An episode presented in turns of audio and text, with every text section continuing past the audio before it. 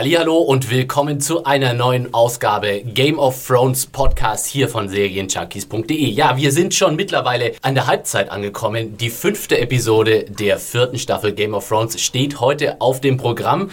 Ich bin der Philipp und freue mich darauf, wieder mal unsere altbewährte Runde hier begrüßen zu können mit mir dabei im Studio. Hallo Hanna. Hi. Mario ist auch da. Hallo.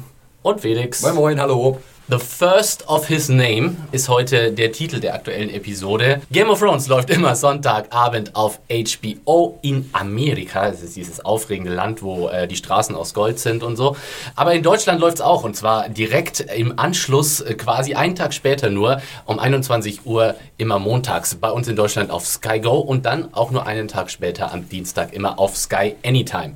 Wir sind schon in der Halbzeit. Leute, seid ihr schon ein bisschen traurig darüber, dass es bald wieder vorbei ist? Es ging sehr schnell, muss ich sagen. Also ratzfatz war die Hälfte der Season schon wieder um. Erstaunlich. Ah. Ähnlich. Ich, äh, wenn ich schon die fünf sehe, dann denke ich so, oh no, no. Ich warte ja immer noch auf den zweiten großen Knall, der passieren soll, vor der Mario, 10. da kommen genug Knalle. Ich habe nochmal drüber nachgedacht, ehrlich gesagt, am Wochenende. Und ich kam, glaube ich, allein auf irgendwie vier oder fünf Knalle aus den Büchern. Und dachte mir so, Okay. es sind mehr, glaub mir, es sind mehr. Ich war ja letzte Woche nicht da. Äh, ich muss ja nochmal einen kleinen Kommentar dazu sagen. Ich finde, letzte Woche war eine Folge nur voller Knaller.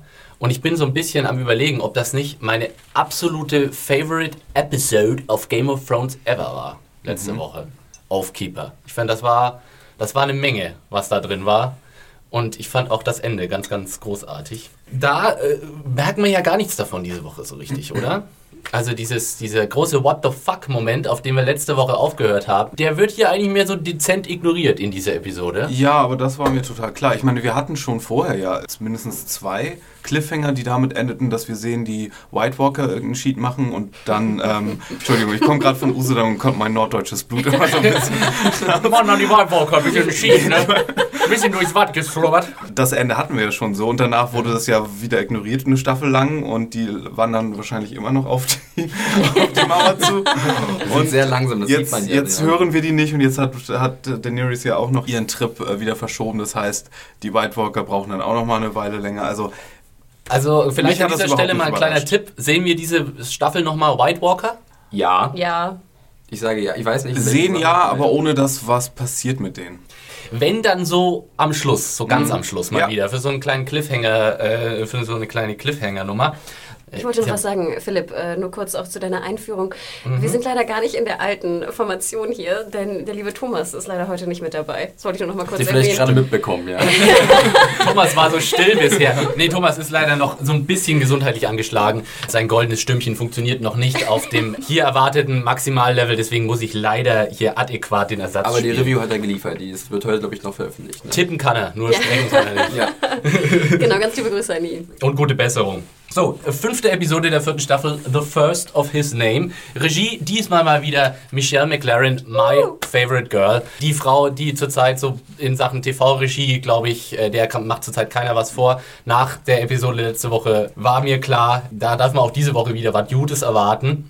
Aber auch, ge, aber auch nicht nur so die, die Game Changer-Szenen, sondern auch vor allen Dingen, finde ich, macht sie die Gesprächsszenen auch immer sehr spannend. Da gerade auch, ähm, was so Symmetrie betrifft, ist sie so ein bisschen aus der Kubrick-Schule, finde ich, dass, Ja. dass man da öfter mal so, ein, so, ein, so eine Bildeinstellung sieht. sehr, sehr spannend. ausgewitzter Bildaufbau oft. Ja. Und für mich war ja tatsächlich das Highlight letzte Woche neben dem Finale war tatsächlich die Szene zwischen Marjorie und Tommen. Allein da das Licht, die Beleuchtung, des, die Inszenierung des Sets. Also Michelle, Old Girl, you did very well. Okay, wir haben wieder verschiedene äh, Handlungsorte und äh, wie wir das so jetzt mittlerweile schon so gewohnt sind, spielen wir das so halb chronologisch, aber hauptsächlich an Sachen Handlungsorte ein bisschen ab. Und fangen da erstmal an mit dem größten Block. Meistens der größte Block spielt in King's Landing. Der Einstieg der Folge sehen wir die Krönung von König Tommen dem Ersten.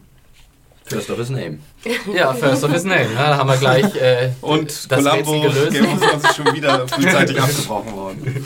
Kombiniere, kombiniere. Da sind gerade so wikimäßig um Felix äh, Kopf so ein paar Sterne rum. Wobei, wobei es ja hier auch wieder eine angekündigte neue Hochzeit gibt, nämlich Robin, der ja vielleicht auch First of his Nicht Name nur, wäre. nicht nur die, obwohl da gibt es dann keine First of the Name. Es wurde ja auch vorher schon gesagt, dass wieder jetzt wahrscheinlich Cersei mit, äh, mit Loras jetzt tatsächch noch eine Ehe eingehen wird. Ja, ich es sagen, das kam mir so ein bisschen vor wie vier Hochzeiten und ein Todesfall, Ja. oder? Also, Vier Hochzeiten und 400 Tote.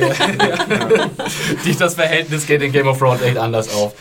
Ja, das ist alles aber so ein bisschen nüchterner. Da ist jetzt nicht so richtig so äh, wie bei Joffrey, äh, dass da irgendwie viel jubiliert oder viel auf Prunk und Gloria äh, Wert gelegt wird.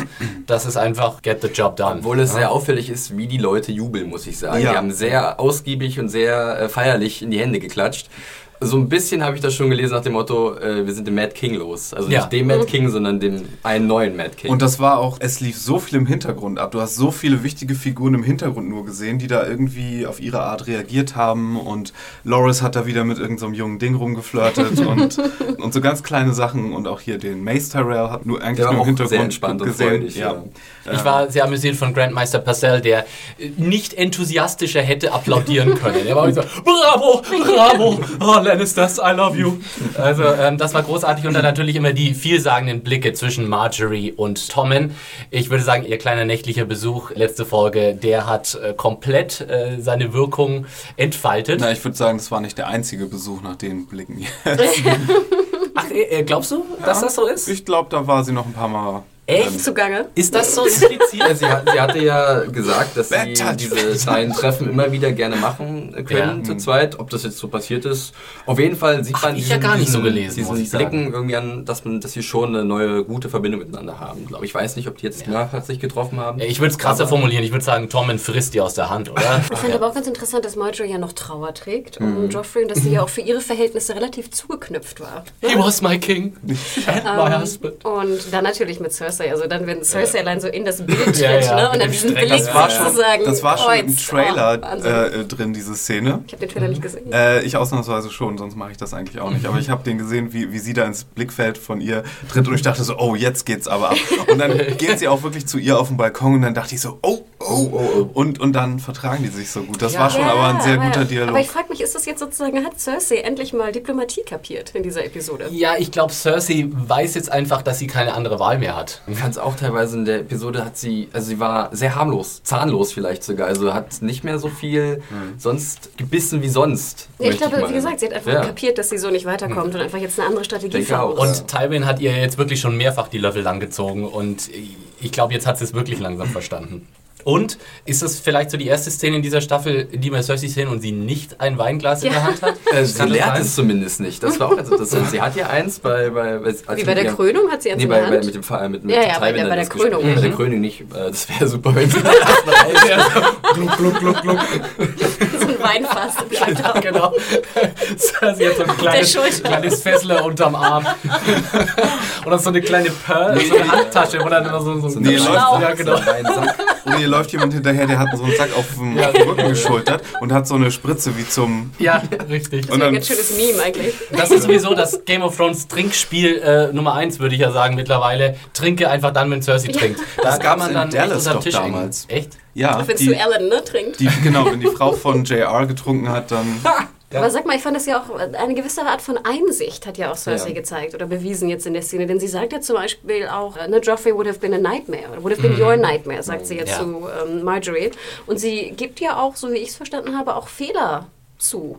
Die, ich meine, die Einsicht haben wir von Cersei aber schon öf öfter gesehen. Auch gegenüber Sansa hat sie schon öfter mal gesagt oder merken lassen, dass sie weiß, was Joffrey eigentlich für ein Typ ist, dass, der ein, dass er ein ziemliches Monster ist. Und sie hat sich da nie Illusionen drüber gemacht. Sie hat halt nur immer so, ich liebe ihn aber trotzdem. So, ich meine, die Rechtfertigung ist jetzt irgendwie obsolet geworden. Insofern. Obwohl ich schon das Gefühl habe, dass sie versucht, jetzt eigentlich Marjorie auch im, so ein bisschen weich zu klopfen, im Sinne von, dass sie versucht, nicht mehr ganz so streng gegen sie vorzugehen, einfach um sich besser zu positionieren. Also ich habe das absolut so gesehen, Cersei in dieser, ja.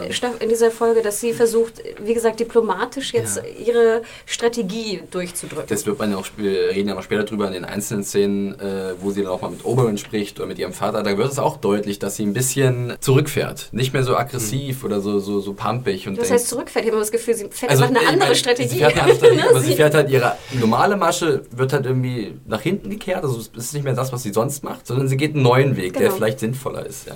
Der auf Ich jeden würd- Fall, glaube ich, ich, sinnvoller ich ist. würde aber nicht sagen, dass sie ihre Lektion gelehrt hat. Sie macht es einfach nur, weil sie äh, jetzt in einer totalen schwachen Position ist. Sie braucht jetzt einfach irgendwie die Sympathie dieser Menschen. Sie steht nicht mehr über ihnen.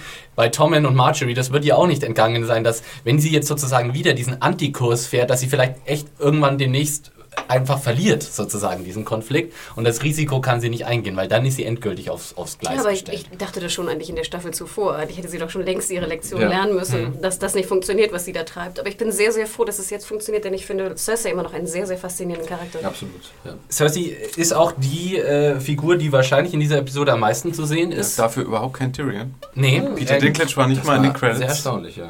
Ja, ganz viele Leute, die wir äh, vielleicht, das habe ich mir kurz noch notiert, wer nicht in dieser Episode auftritt, das war tatsächlich äh, auch zu merken. Ja, mir ist aufgefallen, dass wir schon lange Wahres auch nicht gesehen haben. Ne? Obwohl der hatte Der war kleinen der, war der, kurz der war am Thron und hat irgendwas kurz. zum König gesagt, was man nicht ganz verstehen konnte. Und Genau, in, äh, ja, aber er hat auf Hat jeden Fall ein paar Worte reingebracht, als Okay. Gratulieren. Das hat man gemerkt. Äh, Jamie war nur am Anfang hier in der Krönung kurz als Ja. Statist mehr oder weniger zu sehen. Kein Tyrion, keine Shay. Wissen wir immer noch nicht, was da passiert ist eigentlich. Ich habe sie mein Interview ist. gelesen. Ne?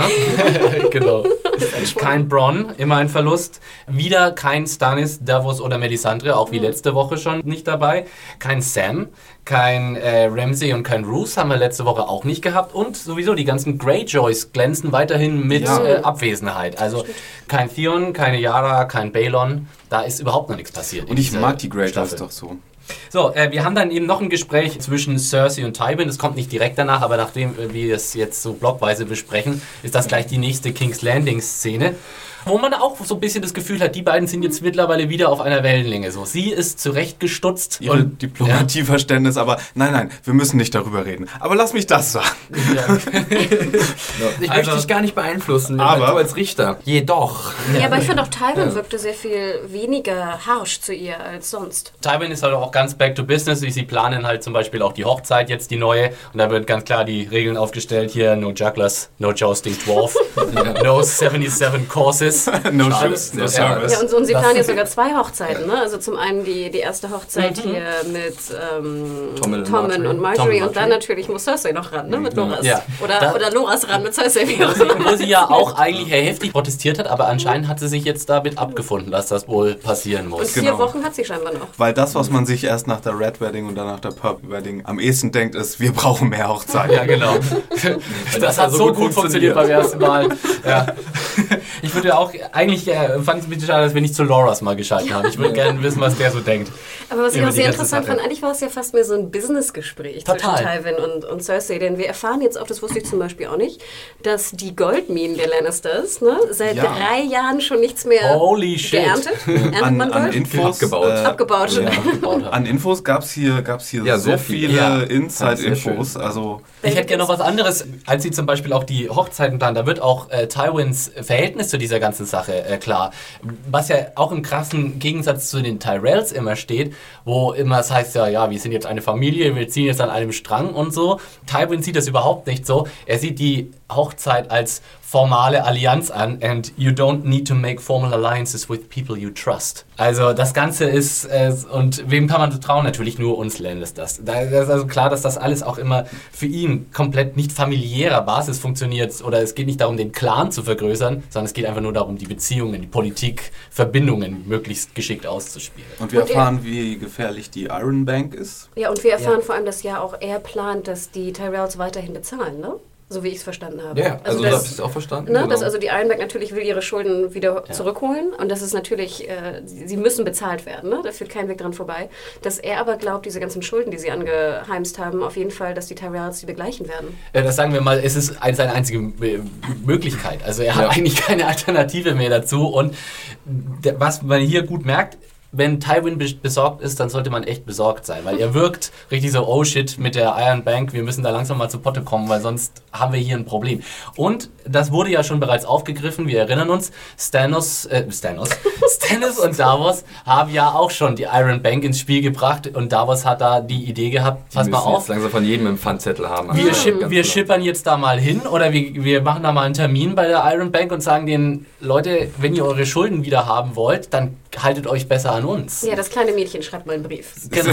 Das ist in Wirklichkeit alles wie in so einem dystopischen Cyberpunk-Ding. In Wirklichkeit gehört alles diesem einen japanischen Konzern. Ja, genau. In Wirklichkeit sind alle hier von der Iron Bank nur Ja, ausgehalten. aber ähm, darf ich mal die Buchsnobs hier Mhm. im Raum fragen, wie ist das, sieht das denn aus mit der Iron Bank? Kommt die dann wirklich noch verstärkt vor oder bleibt die so ein Schatten im Hintergrund oder bekommen wir dann die Knights of the Iron Bank noch zu sehen oder die Das Festung? Mit, oder? mit Abakus bewaffnet. ja, genau. so, so Da, das, das möchte ich jetzt ehrlich gesagt nicht zu viel vorgreifen. Das, die, mir die, die glaube, Frage kann man ja. jetzt nicht Gut. beantworten. Allerdings hier eine Frage an äh, dich, Felix. Du bist ja auch ein Buchleser und äh, auch an die äh, Hörer da draußen natürlich. Oder auch Hannah, wenn sie mir das- die Ohren zuhalten? War das denn in den Büchern auch so, also dass die Goldminen in den Westerlands so langsam trocken fahren? Also, Da kann ich mich nicht dran erinnern. Ich kann mich auch nicht dran erinnern, aber wir wissen auch, dass unser Gedächtnis sehr selektiv ist, was das angeht. Aber mir ging es da ähnlich wie dir. Also ich, für mich war das jetzt in dem Eine Rahmen auch eine Neuheit, die aber sehr interessant auf jeden Fall ist, weil sie ja wirklich neue Probleme mit sich bringt. Also wie gesagt, ich habe ja auch gleich zur Einführung gesagt, dass ich mich nicht daran erinnern konnte, dass dem so ist. Ich dachte auch, das müsste man doch irgendwie auch besser erfahren in Westeros, oder? Oder gibt es da nicht einen Alternativplan? Du kannst doch nicht einfach drei Jahre lang nichts abbauen und dann denken, dass es irgendwie funktioniert. Ich, Ja, aber vielleicht äh, haben die deshalb auch ein bisschen mehr mit den Säbeln gerasselt, die Lannisters. weil ich denke, das wäre ja auch... vielleicht, ähm, und außerdem funktioniert das ja auch ohne diesen Goldkonflikt so ein bisschen, deren Intention zumindest, weil gegen die Tyrells, das sind ja trotzdem deren größte Widersacher im Sinne von Ressourcen, was... Äh, In wirtschaftlicher. Hinsicht, Aber es hätte doch auch so funktioniert, wenn einfach nur sie über ihre Verhältnisse gelebt hätten. Ich hätte es fast noch besser gefunden. Also wenn sie weiterhin viel Gold abgebaut haben, hätten, aber sozusagen einfach zu viel verprasst haben. Naja, sagen wir es mal so. Verprassungsmerkmal finde ich noch Nur weil du dann. kein Gold mehr abbaust, bedeutet ja nicht automatisch gleich, dass du keins mehr hast. Ich meine, wahrscheinlich waren die Lagerräume erstmal gut gefüllt und dann kam halt dieser kleine Feldzug hier gegen Rob Stark und die, die, diese kleine Nummer und das hat halt die Kaste recht schnell Ja, geleert. der König war auch kein Ja. Sparfuchs. Richtig, die ganze Der Hochzeit auch hat auch nicht wenig genau. gekostet, wobei das haben ja größtenteils die Tyrells bezahlt. Tywin sagt ja auch hier, Robert, Ja. hat a- a- alle, die ganze Kohle kam immer von den, von den Lannisters und jetzt irgendwann sind halt echt mal die Schotten dicht langsam. Also das wird noch sehr interessant, weil wir jetzt auch wissen halt bei den Lannisters, die können jetzt auch einfach nichts mehr mit Gold lösen. Ja. Früher war es immer so, just throw money at the problem und äh, diese Möglichkeit besteht langsam nicht mehr. Wir haben dann äh, noch ein Zwiegespräch zwischen, oder hat jemand noch irgendwelche Anmerkungen zu dieser Szene? Bis auf das Weinglas, was halt nicht geleert wird von Cersei, was ich wirklich sehr überrascht fand. Ich hätte wirklich zugetraut, dass sie den noch runterstürzt, aber äh, sie hat sich anscheinend der geändert. Episode. Ja, das Weinglas. Vielleicht ist es voll. Oh Gott. Gleich ein Essay, was das bedeutet. Ja.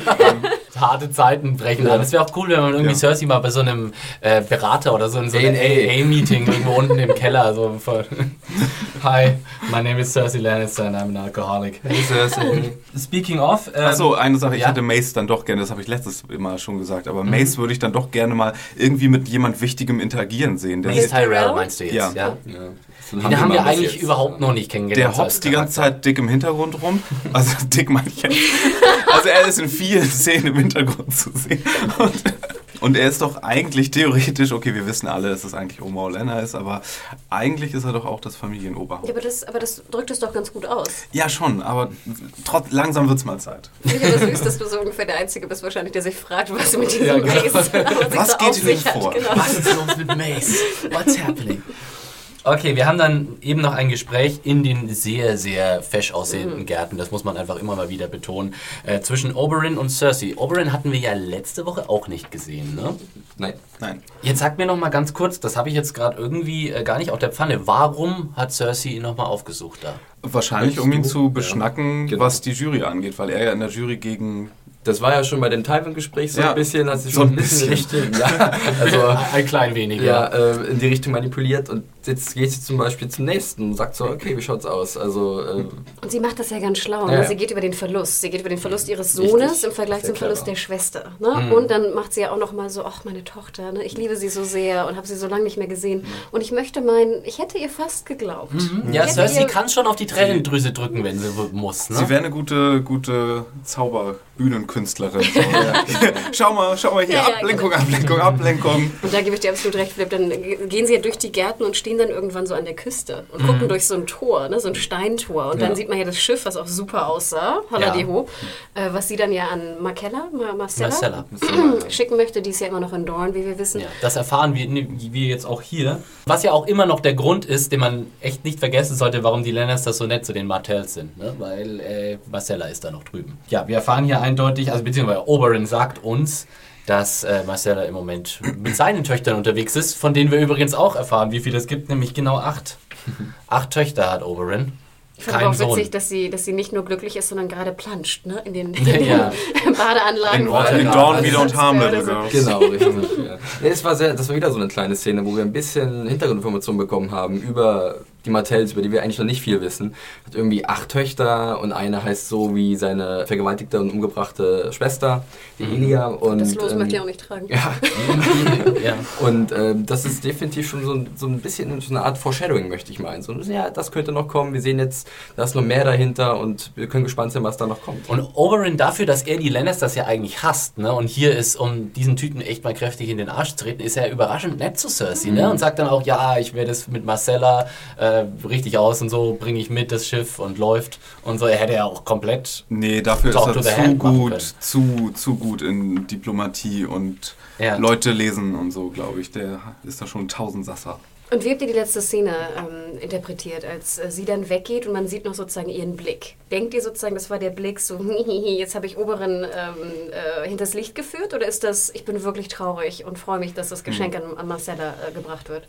Schwer, äh, das einzuschätzen, was man sicherlich auch Lena Headey zugutehalten muss, weil sie das wirklich sehr gut macht. Ich würde sagen, sie glaubt schon, dass sie, also die Rolle jetzt, die Figur, Cersei glaubt schon, dass sie Oberyn jetzt irgendwie erreicht hat. Aber ich finde generell macht sie den Eindruck, dass sie doch sehr betroffen ist von dem Tod ihres Erstgeborenen. Klar, sagt sie auch vorher nochmal. Deswegen ist es so eine Mischung. Ich kann mich da nicht festlegen, was es ist. Wirklich schwer. Ich glaube auch, das sollte so, so sein, dass sie sich diesen schönen Plan gemacht hat, ja, und dann gehen wir da lang und dann ist da das Steintor und dann sieht er das Schiff und genau dann sage ich den Satz und um ihn, zu, be um zu beeinflussen und so, dann geht, und dann, und dann geht er weg und dann sagt sie, fuck, das hat ja doch ganz schön wehgetan.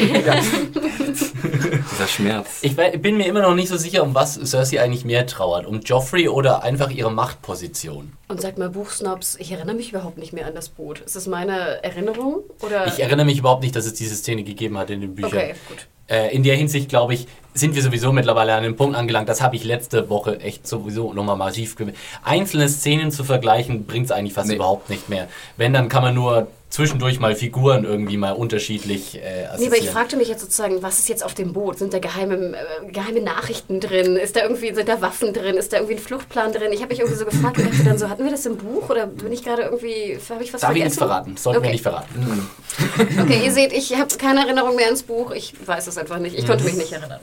Aber ich glaube, wenn die dornischen Leute äh, das da in ihre Häfen Die bringen, dann sollten sie vielleicht vorher mal gucken, was da drin ist. Was da draufsteht. Dieses Boot kommt aus Kings, aus Kings Genau. Landing. Ja, Was tropft da Grünes raus? Ach, das ist nichts. Marcella, flieh! flieh über den Zaun. So Graffiti draufgesprüht. Naja.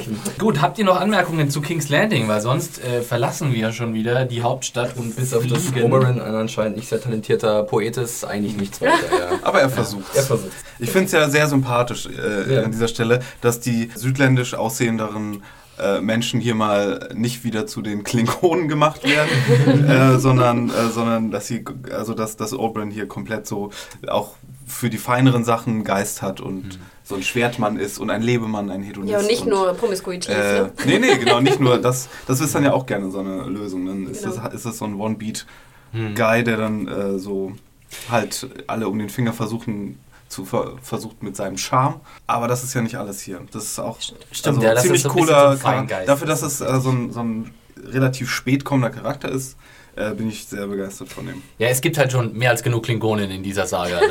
Also ja, die Dothraki sind ja jetzt auch durch. Genau, und die, äh, die Wildlings könnte man auch so ein bisschen ins Klingonen-Kategorien einordnen. Ja. Gut, wir fliegen aber rüber across the narrow sea äh, zu Marine, wo wir eine einzige Szene haben mit Daenerys.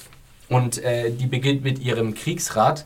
Äh, ich nehme an, das ist da oben in der Pyramide, wo wir äh, in letzter Episode gesehen haben, wo sie da so die, die Flagge drüber über die Harpie äh, gelegt haben. Kurze Frage dazu. Da fanden ja viele, dass das so, so Nazi-esk war. Hm, Habe ich auch gelesen. Die, die Verbindung ja. hatte ich irgendwie überhaupt nicht. Ich eigentlich auch jetzt nicht. Erster Gedanke war mir auch definitiv nicht das. Also Okay. das war Ich habe immer noch so die große Irakkrieg-Analogie im Kopf, wenn ich, wenn ich die ganze Sache mit Danny und der Slavers Bay durchdenke. Ich hoffe mal, dass sie auch in der Hinsicht so ein bisschen noch vertiefen werden, weil dann finde ich es wieder in- ganz interessant. Weil das ist eigentlich eine enorm spannende politische Analogie, die da gezogen wird zwischen, zwischen diesem, der, der weißen Befreierin Daenerys, die da in diese vermeintlich primitiven Kulturen einbricht und glaubt, mal jetzt einfach ihre Wertevorstellungen diesen Leuten aufdrücken zu können und das funktioniert so ohne Probleme. bitte auf Mario. Das ja, hatten wir letztes Mal schon. Ja, ja. der kommt gleich. Die nette weiße Lady. Aber also Aber, ich ähm, sehe das schon stark auch auf als, als Real-Life-Politics-Analogie. Ja, aber nur weil der Autor dann vielleicht sagt, und George R. R. Martin hat ja verschiedene Quellen, geschichtliche, an denen er sich bedient, heißt ja nur, weil er zum Beispiel was sagt, woraus er das gezogen hat, heißt ja nicht, dass was anderes nicht da ist. Absolut. Ähm, wie zum Beispiel hier, Tolkien hat ja auch immer gesagt, nein, das ist absolut keine Hitler, sonst was ähm, Ja. Analogie hier, so ein, ähm, aber Wo- woher weiß er das die, die, die. Targaryens so mit dem Mad King und die alte so und dann könnte man vielleicht, äh, keine Ahnung. Ich glaube ja Aber, sogar, ähm, die, die Vorlage wurde äh, geschrieben, bevor es den War- Irakkrieg gab. Aber das bedeutet trotzdem nicht, dass man sie nicht darauf anwenden kann und die Inszenierung in der TV-Show nicht in diese Richtung sehr viel stärker zeigt. Aber vielleicht war das einfach, fällt mir jetzt gerade ein, die Mhm. einfach die Farben der Flagge, weil die ist doch, naja, zumindest Ja, schwarz, schwarz-rot. es sah ein bisschen. Nazi-esk Ja, also, aus, ja. Man hat so ein bisschen Hail Hydra, Ich hätte man schon draus großen machen Fahnen können. kriegt man ja immer schon so einen leichten Nazi-Touch. Ich glaube, das Fahnen ist ja so. sind Einmal mit einer großen Fahne auf der Ich Straße weiß, schon ein bisschen durch. kurzer Insight. Ich bin mal in München am Bahnhof angekommen und da waren so zwei riesengroße Plakate von oben nach unten mit Nichtraucherschildern. Also die waren rot-weiß Ah, und das sah okay. wirklich aus wie in so einem, in so so ein einem. Hitler-Film. Genau, wo dann die, also Oh, der, jetzt ist es passiert. Mario war kurz mal auf Klo. Mario. Wir sind hier ganz frei mit solchen Dingen. Ne? Oh, Mario, das riecht ja ganz schön. Jetzt denken die Leute, die nicht wissen, wo wir unseren Podcast aufnehmen, wir hätten hier so einen Effekt-Button. Ja, genau. Haben wir auch. Ja, genau. Wenn Hannah wieder abdriftet, ne? Kurz gespült. Aber was ich sagen ja. wollte zur Szene, das war eine der wenigen Szenen, wo ich wirklich dachte, die Effekte sahen nicht besonders gut aus. Also der Hintergrund. Jetzt letzte Woche, oder? Also in dieser aktuellen Episode, Dani, ich fand den Raum okay, finde den Raum auch ganz interessant, aber Ja. sozusagen der Hintergrund, also das Fenster, die Fenster, es waren ja mehrere, das sah echt benese und billig aus. War das Aber- überhaupt groß zu sehen? Ja, Ich das waren nicht. einfach so Den gelbe Himmel- Billo-Plakate von so Ja, einem das sah Himmel. ein bisschen seltsam aus. Also ich fand den Raum an sich auch sehr, also ich, den fand ich sehr cool, war cool gestaltet. Dieser halt dieser War Room sozusagen ein bisschen mit diesem großen, äh, dieser großen Tafel, da sitzen alle dran. Cool gestaltet, aber dann auch, sobald es auf den Balkon geht und man sieht den Himmel so ein bisschen, ja, jetzt irgendwie so eine Plane vorgezogen, hellblau oder sowas. Und ich verstehe es nicht ganz, weil sie sonst ja auch in King's Landing immer sehr, sehr gute Lichteffekte hatten. Mhm. Also wo du das Gefühl hattest, es wäre Sonnenlicht gewesen und du hattest auch Wind, was auch immer ganz wichtig ist. Bei Dani jetzt hattest du aber gar nichts. Weder richtiges Licht, noch hattest du Wind. Also das... Ich fand das alles nicht störend, muss ich ganz ehrlich Ja, sagen. Vor allem, so weil sie äh, letzte Woche ja da echt in die Vollen gegriffen haben, was die Marine-Szenen anging und diesen geilen Panoramashots über die City, wo dann äh, Danny ja. Rauf schon die Schreie hört. Das fand ich äh, ziemlich großartig. Insofern, mein Gott. Ähm, Daenerys kriegt also jedenfalls ziemlich beschissene Nachrichten äh, in, diesem, in dieser Sitzung. Ähm, Jorah eröffnet ihr, dass sozusagen Yunkai und Astapor wieder für, für die Cut sind. In, bei dem, in Yunkai haben, glaube ich, einfach die alten Macht, Masters äh, wieder, genau, wieder die. Macht wieder an sich gerissen. Und in Astapor hat irgend so ein anderer Der Dilettant. Butcher. Ja, andersrum, Cleon. Nee, Astapor Ja? wurde von Okay. Cleon the Butcher, äh, der sich selbst zum größten König aller Zeiten ernannt hat, irgendwas in der Genau. Richtung übernommen. Und der ist jetzt da sozusagen der Chef. Und Yunkai zieht schon, bereitet schon den Feldzug gegen die weiße Lady vor, sozusagen. Ja, und da dachte ich ja so, das wollte ich ja nun nicht hören, ne? Dass sie, dass sie, dass sie da bleibt. Ich bin- ich auch Nein, ich wollte, Ja. ich, die Sache ist nur, ich glaube, das geht aber jedem so. Die, die laufen da schon 40 Jahre durch die Wüste und äh, man möchte doch so gerne sehen, wie Daenerys sich mit den Leuten auf Westeros anlegt, in Westeros. Und man möchte doch so gern Drachen über King's Landing sehen und all das und das wurde jetzt schon wieder in weite, weite, weite Ferne gerückt und das ist so ein Ich, bisschen. ich schade. weiß nicht so ganz, denn jetzt, ich finde die Situation jetzt auch sehr verlockend, denn es könnte sich Ich eine auch. ähnliche King's Landing-Situation für sie ergeben, dass sie halt auch in einer großen Stadt ist und versucht da sozusagen diesen Bereich zu kontrollieren und ganz viele Leute versuchen sich zu Fall zu Es bringen. ist natürlich, ich weiß, ich weiß, es ist ja auch charakterentwicklungsmäßig viel interessanter und es ist wäre schöner, mehr von Essos zu sehen, aber wir verfolgen ja nur sie und so. Aber es ist ein ganz plattes Bedürfnis von mir, so ein ganz plattes, dass die Drachen und die ganze Ja. Konfliktsache mit ihr und ich will Königin sein anstelle des Königs und ähm, dass das äh, losgeht einfach. Das ist, ähm, ah, Ich fand die Szene ja schön, weil sie nochmal verdeutlichte, dass halt nicht jeder, ja, jeder gute Kämpfer oder was auch immer jetzt Dani auch ist und die Mutter der Drachen, dass die halt gute ähm, Ruler sind, ne? Ähm, gute Führer. Gute Herrscher. Gute Herrscher, sorry. Das fand ich äh, doch ganz interessant und das sagt sie ja auch selber, ne? dass sie jetzt endlich mal endlich das tun wird, was eine Königin äh, eigentlich tun sollte, nämlich herrschen. Ich, ich, ich würde es aber noch weitergehen, weil ich glaube, auch hier wieder wird Daenerys nicht genügend äh, Credit für ihr politisches Denken äh, äh, gegeben. Denn sie sagt ja auch ganz klar, es könnte funktionieren. Wir könnten jetzt mit unseren Unsullied äh, da rüberfahren und King's Landing einnehmen. Aber was dann? Die Leute kennen mich nicht in, King's La in, in Westeros. Ich bin eine Unbekannte und ähm, Jorah sagt dann, you are a Targaryen und sie ist einfach nicht der Meinung, dass das ausreicht.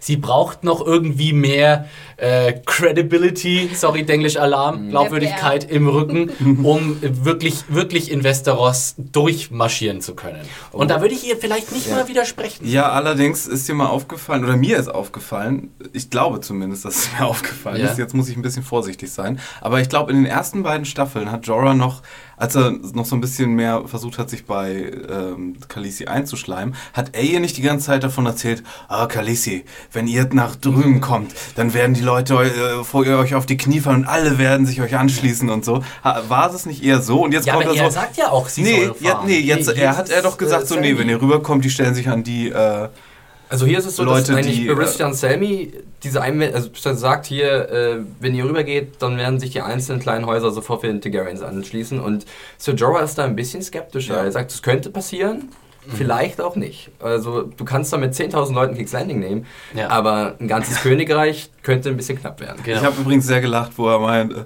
wo haben wir jetzt Schiffe? Ich habe die geholt. Wer hat dir das gesagt? Niemand. Ich wollte gerade sagen, ich meine, ihre Herrscherfähigkeiten werden da ja auch hinterfragt, weil Dario, da, Macht einmal was bitte sagen. Philipp? Ja. Naris.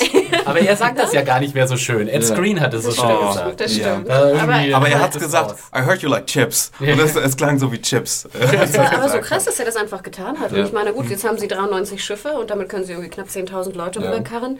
Ähm, aber also da hätte ich auch gedacht, dass dann jemand ein bisschen mehr hier. Es war interessant zu Fisch er sehen. hat ja auch den Champion für sie umgelegt. Ja, ne? es war Jetzt interessant zu sehen, wie Dani ihn so ein bisschen erst angemacht hat, so dieser klassische Ich bin Sauerblick von ihr. Und dann. Du meinst äh, den klassischen Daenerys. den klassischen. Genau, sag doch mal das irgendwie mit I want my cappuccino. Was war das? I want to talk to the manager. genau dieser Blick war es ungefähr zu diesem Satz. Äh, Und ähm, dann hört sie aber, okay, 93 Schiffe für knapp 10.000 Leute und dann ist so ein leichtes Lächeln in ihrem Gesicht, so wäre es vielleicht doch nicht so blöd gewesen, dass er jetzt die Navy von, äh, wo immer die jetzt herkam nochmal. Ja, die Marine, die Marina Marine, Navy. genau. Die Marina Die Marines. Navy. Oh, die Marines. Ja. ähm, dass er die jetzt Oh, oh, sozusagen oh, oh. jetzt gesichert hat für sie. Vorsicht, Vorsicht, Panalarm. Ja. Ähm, ich, ich muss ja sagen, äh, Mario, du hast mit deiner I want to talk to the manager äh, Sache echt, echt eine, eine Bresche geschlagen, auch bei mir. Ich finde es auch, also ich mag ja Daenerys. Ich meine, ich stehe auf sie, vor allem wenn sie hier äh, Valyrian spricht. Ne? Das habe ich jetzt schon mehrfach öffentlich ku- kundgetan. Ähm, und ich finde auch, äh, Emilia Clarke macht das Beste aus dem, was ihr gegeben wird. Aber ich fange langsam dir schon wirklich an zuzustimmen. Es wird ihr nichts anderes gegeben, außer I have to be bossy all the time. Ja. ich möchte jetzt Daenerys auch mal wieder in einem anderen Modus sehen, als immer in diesem Ich muss die harten königlichen Ja, Entscheidungen aber ich fürchte treffen. jetzt, der andere Ja. Modus, den wir dann demnächst dazu bekommen, ist, oh, Daria. Ja, Und auf den freue ich mich nicht. nee, ich weiß auch Auf nicht. den kann ich verzichten eigentlich sogar. Ich finde das alles bisher noch gut, aber ich sehe ich sehe schon so irgendwie die, die, die Gabelung am Wegesrand, Ja. so, die, die mir nicht gefällt. Ja. ja. Das Licht am Ende des Tunnels ist ein entgegenkommender Zug. ja, in der Tat.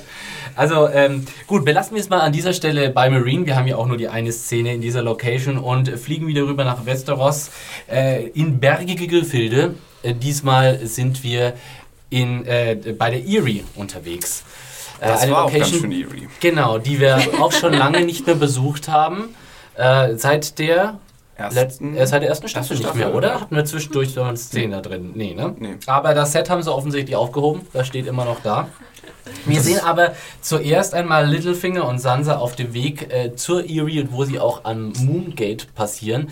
Das ist so das Ding. Nee, das äh, Bloody Gate. Das Bloody Gate. Bloody Oh, Gate. Das Entschuldigung. Moongate ist die richtig. Klappe im Thronsaal. Ja, das ist die Moon Door. Es gibt nämlich. Ach so. noch. Habe ich da was Okay. verwechselt? In den Büchern gibt es nämlich mehrere Es Gates. mehrere oder? Gates, ja, wirklich. Die, okay. Hier ist es nur das Bloody Gate. Aber ich musste was sehr lachen, wie er sagt, open the bloody gate. Bloody Gate already. Open the bloody door and hurry the fuck up!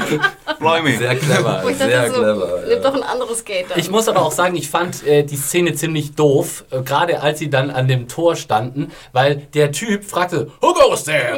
Ja. und er, er wusste doch, dass es Littlefinger ist. Warum, warum macht er nicht schon mal die Tür auf? Warum warten Nice sie alle mit you gezogen, ja. gezogenen Waffen da, während offensichtlich der Littlefinger mit einem Mädel im Arm da durch ist? keine Das Gefahr, stimmt, oder? Oder alle stehen da mit gezogenen Sie Waffen wollten da dann wirklich damit verdeutlichen, Ja. halt diese Beschaffenheit des Terrains, dass dieses Erie halt wirklich sich einen Vorteil dadurch geschaffen hat, wenn irgendwelche Ja. Leute angegriffen haben, dass sie von allen Seiten haben angreifen können. Dieser eine Zugang sozusagen. Und jetzt muss man zeigen, wie halt oben welche stehen mit dem Bogen, damit man sich das vorstellen kann. Aber es ist im Endeffekt sinnfrei. ja, Es das ist aber auch glaubwürdig, die Szene. Richtig cooles Schloss, finde ich. Es hat so richtig so einen Charakter von so äh, 80er Jahre He-Man Actionburg, Ja. wo du so richtig viel spielen kannst. Ja. Du hast diesen tollen Weg dahin, es ist so toll auf diesen, Sch- diesem ähm, Cliff da aufgebaut. Du hast diese tolle Fallklappe da im, im Thronraum. Das ist so eine coole Anlage, das ganze Ding. Ich habe aber tatsächlich noch eine Frage und Ja. zwar äh, mit, äh, wir haben ja die Erie und die Außenansicht der Erie schon in Staffel 1 gesehen und zwar als Caitlin und Tyrion dorthin geritten sind. Genau. Da haben Wow. wir einen ganz anderen Weg gesehen. Da sind die nämlich äh, in in einem so einen Shot, ich habe extra nochmal nachgeguckt, so einen Felsvorsprung entlang geritten. Ähm, auf einem Weg, der nicht dem geringsten so aussah wie das, was wir Ja. jetzt hier Littlefinger und Sansa. Gut, man kann sich das so zusammenreimen, dass dann, das war vielleicht dann schon vorher. Und Die Genau. sind irgendwann abgestiegen und sind dann den Pfad darunter. ja, oder, sie, oder die beiden kamen, die damals kamen von Westen und jetzt Sansa und Littlefinger kamen von Osten. Ja, von wer sagt ja, es Küste. ist der einzige Zugang. Ja. Es Also, kann nur, Es gibt nur einen zu einzigen dem, Weg. Zu dem Erie-Ding ist wirklich nur dieser eine Weg möglich. Das hat, das, die Idee hatte ich, also den Gedanken hatte ich auch, als ich es gesehen hatte. Erste Staffel gab es so welche Gates halt noch nicht und die waren noch nicht irgendwie ersichtlich. Es kann wirklich sein, dass es sozusagen vorher ist in der ersten Staffel und dass sie sozusagen erst noch hinkommen und wir sehen das nicht. Vielleicht haben die offscreen umgebaut. Ist. Vielleicht, haben, sie- vielleicht haben sie jetzt erst die Tore gebaut. Genau. Schnell renoviert. We need a bloody gate. genau. Not that bloody. Aber ich fand auch sozusagen Littlefinger und Sansa, es sah aus, als ob die so mit so zwei Leuten da Ja, ja, nee, sind, die oder? waren komplett allein unterwegs, oder? da überhaupt Nee, dahinter war noch so ein, so ein Fassträger oder Genau. so. Also da muss ich Ja, auch auch so eine Schatzkiste, ne? ich dachte auch sehr auffällig mit Kurzen- so einer Schatzkiste. kurzen kleinen Buchvergleichsalarm. Der Aufstieg zur Erie ist in den Büchern natürlich viel, viel epischer. Ja. Und da wird so richtig, da steigt Sansa dann so im Schneesturm da hoch und muss sich da auch noch, da gibt es so Viele Treppen und so. Fahrlifte Ja. und so, also wo du wirklich merkst, okay, das ist fucking unmöglich mit diesem, mit irgendwas von einer Art von bewaffneten Kohorte dieses Schloss zu nehmen. Das geht einfach nicht. Du kommst da nicht auf normale Wege hoch. Du musst da irgendwelche Leitern und Treppen und geheime Nischen und sonst was hochklettern. Aber als visueller Shortcut Ja. war doch diese, diese Schlucht da ganz Ja, hilfreich. Also. Fand ich. ich fand es auch sehr cool, muss Ja, ich sagen. Also für mich funktioniert Szene. das komplett. Genau. Dann äh, sind wir also auch äh, bei der Erie angekommen, im Thronraum gleich und wir sehen Liza Aaron wieder. Die haben wir ja auch seit Ich Nein, liebe erstmal, sie. erstmal Ich fand ich ja geil, sie. der, es war so Schnitt und dann siehst du so den Jungen so an der Brust, Ah. ne? Und es war schon so, Not again! Und wir haben letztes Mal noch spekuliert, müsste der nicht mittlerweile schon sonst wie alt sein? Er ist ein bisschen aber, gewachsen. Ja, Aber er sieht immer noch jünger, also er, er sieht nicht fünf Jahre älter oder vier Jahre älter aus. Ne, es ist definitiv der gleiche Schauspieler. Ja, es- also er das ist genauso Er viel gealtert wie jetzt zum Beispiel hier die Schauspielerin von Sansa. Ähm, ja, äh, also wir sehen, Liza ist ziemlich, ziemlich hot- has the hots for the little finger. Ja. aber da, da, es war, finde ich, total unheimlich. Ja. Ja, aber, aber so, so großartig. Also sie mit anderen Leuten zu sehen, das habe ich mir auch seit der ersten Staffel, seit Mhm. sie Tyrion da runterschmeißen wollte. Man merkt aber auch Littlefinger so, äh, so richtig wohl ist ihm nicht. Nein. Nee. Also Ich hatte auch ein bisschen Mitleid mit ihm. Jetzt habe ich die verrückte Tagi ja, lass uns heute Abend heiraten, dann habe ich noch Zeit zu duschen oder auch nicht. Whatever.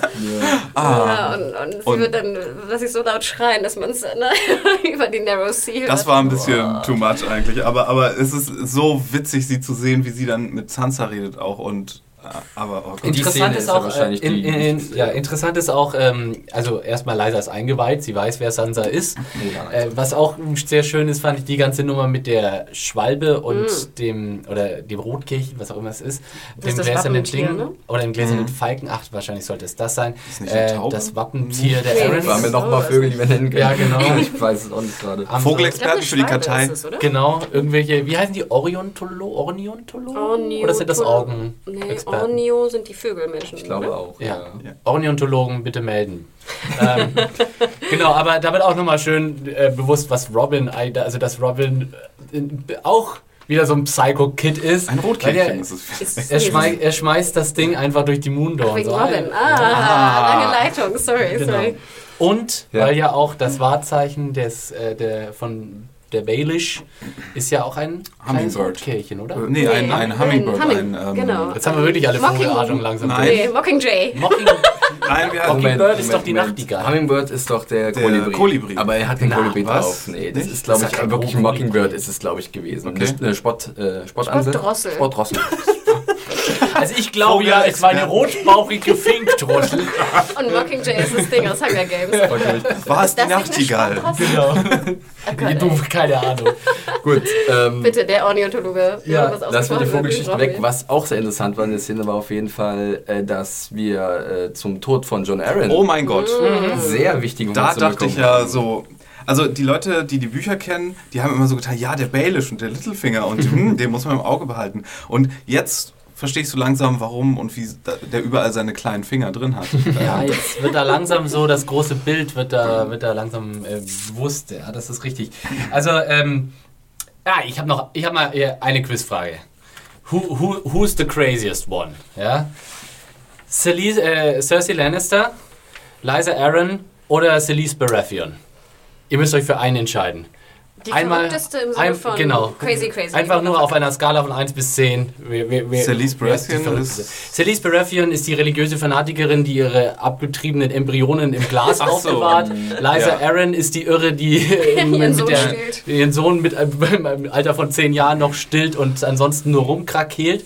Und Cersei, ich glaube, zu Cersei muss man dann nichts mehr Nee. groß sagen. Nee, Cersei ist zu tief, um, um in diese crazy Kategorie äh, ist- Cersei muss na, nicht gesteckt zu werden. Absolut. Die ist, die ist, nee, aber ich. Ich, äh, Ich glaube, Cersei stinkt ab im Vergleich der Verrücktheit zu den anderen beiden. Deswegen passt die schwer jetzt in diese drei mit rein, also in diese Konstellation mit rein. Ja.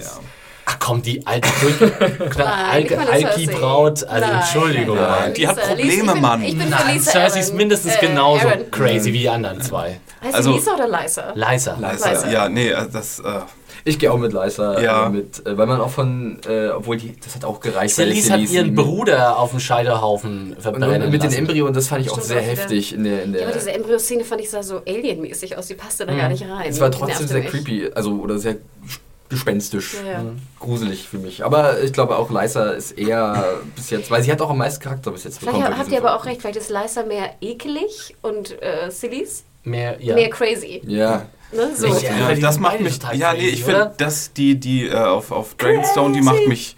Das macht mich ja traurig. Aber weil bei Liza, das ist so ein crazy, das macht Stannis Baratheon verheiratet Ja, das du, ist- Das ist kein Spaß. Das ist, das ist äh, bei Liza in der Erie, das ist einfach nur, das macht so viel Spaß. Ich meine, Das ist so ein richtiges die Cat, haben eine Party da oben. Cat Lady äh, cra Spaß crazy. Das Ich ist. fand, sie spielte auch super. Ja. Die war so richtig so diese. Ähm, diese Sie hat ein bisschen zugenommen, oder? Kann es sein? Sie wirkte ein bisschen fülliger. Nee, nee, das ist nur, nur nett gemeint. Sie wirkte nicht mehr so hager wie in Staffel 1, hatte ich so ein bisschen das Wohl, Gefühl. Was ich noch mal kurz erwähnen wollte, ich hatte ja das große, große Glück, 2012 in diesem Raum der Erie äh, sein zu dürfen. Und wir durften auch die Treppen hochgehen. Das ist alles massiv. Also wenn ihr denkt, dass da irgendwie Styropor unten auf dem Boden oder so, das ist es nicht. Nur so kleine Hocker sind aus Styropor. Oder aus, was auch immer, aus Fake-Material. Aber was halt super schön war, und das ist jetzt auch auffällig zu sehen, der Thron, auf dem äh, Lisa, Lysa äh, sitzt, ist so aus, ähm, wie heißt das, Treibholz gefertigt worden von irgendeinem Künstler. Und das sah fantastisch aus. Also wenn ihr nochmal irgendwie die Folge euch anschaut, guckt auf den Thron. Der Das ist Wooden wirklich ein Meisterwerk, wo ich dachte, warum ist jetzt die Erie mit so einem Wasserobjekt? Ich finde die sozusagen die Verbindung stellte sich mir nicht ganz raus.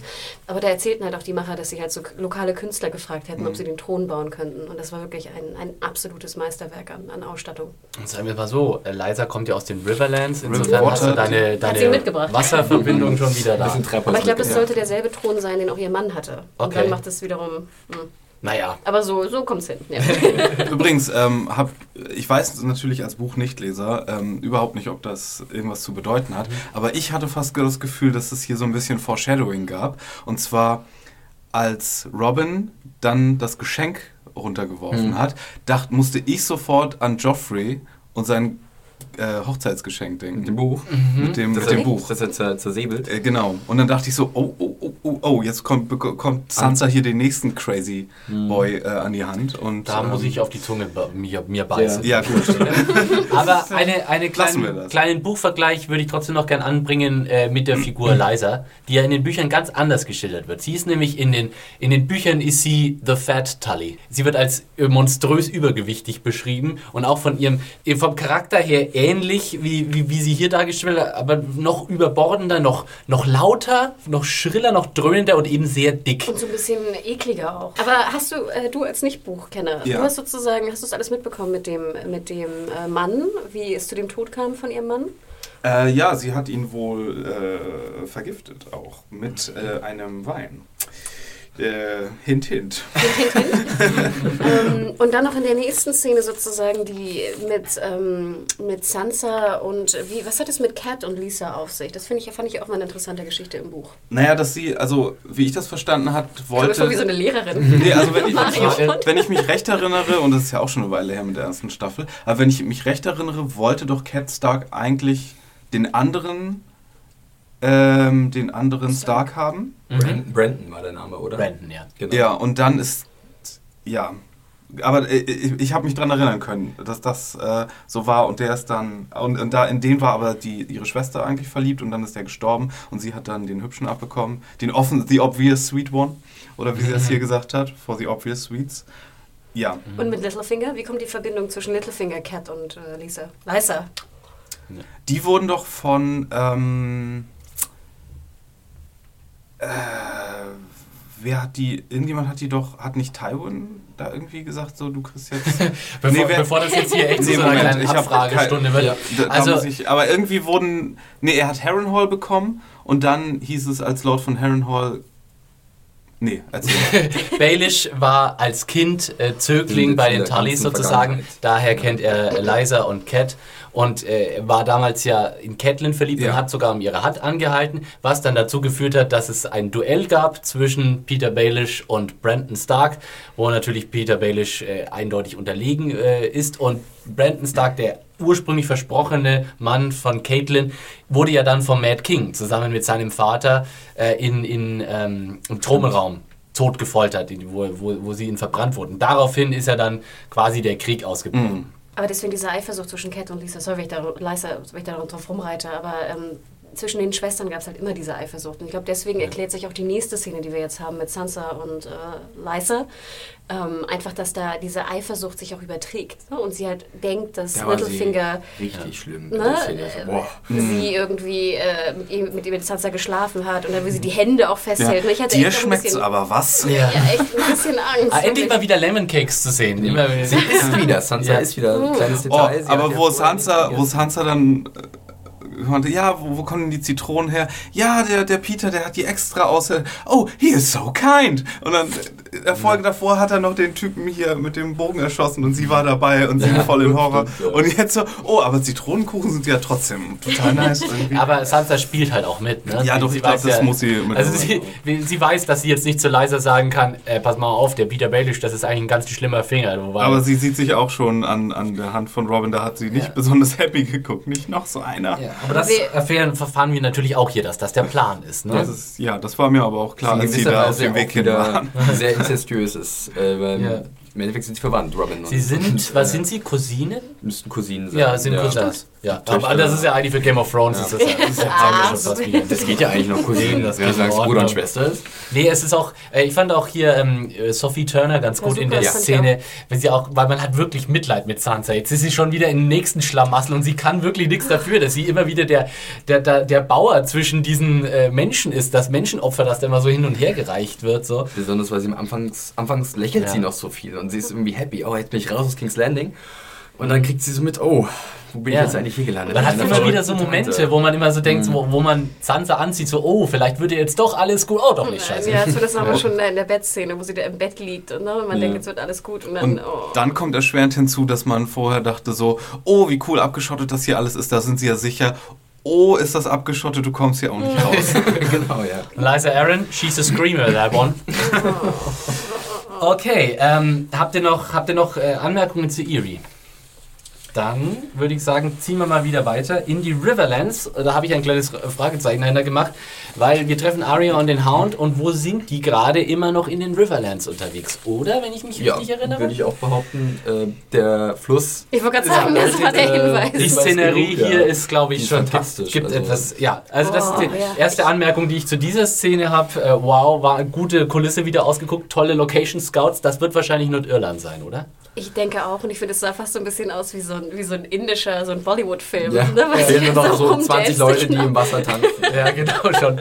Aber da merkt man halt auch mal wieder, ne? Ich hatte irgendwie zwischendurch so eine kurze Horrorversion von der, kennt ihr euch noch an die äh, Szene aus Star Wars Episode 2, wo Anakin und äh, Natalie Portman auf dem auf dieser Oh, furchtbaren furchtbar. Wiese sitzen und hinterher sind diese furchtbar ekligen Computer-Wasserfälle. Und dieses Tier reitet Ja, ja, dieses so komische Mon um Himmels Willen. Es war ja Star Wars Day äh, gestern, äh, 4. Mai. Und äh, da merkt man einfach wieder, wie cool der Unterschied ist, wenn du schöne, echte, wirkliche Landschaften hast. Ne? Das kann kein, Das ist da kann, kann, kann die CGI auch noch so geil sein. Ja? Da, da, das kann nichts ersetzen. Ist ihre Liste eigentlich länger geworden? Ich hatte irgendwie das Gefühl, da sind nur so eine Handvoll Leute drauf und jetzt hat sie da so ein ganzes Telefonbuch voll. Interessant, interessant ist ja, dass unter anderem auch Beric Dondarrion auf Ja, der Liste da habe ich auch ist. groß Ne? geguckt. Äh, wer ist anscheinend- das nochmal? Das war der mit der Augenklappe, äh, der den Hound hat wieder gehen lassen im Endeffekt. Der hat halt nicht gesagt, wie wir hier hin, sondern er hat jetzt die Chance bei, in einem Trial äh, in dieser Höhle. Das war dieser wieder Ja, auferstandene Ritter. Ja, dann ist ihre Liste ja wirklich länger Ja, da ist geworden. ein Okay. Name auf jeden Fall dazugekommen, Ja. glaube ich. Ich denke mal, sie ist ganz schön sauer, dass er Gendry an Melisandre verkauft Das hat. auch natürlich, Deswegen. stimmt. Und ja. äh, deswegen wird er wohl auf der Liste jetzt stehen.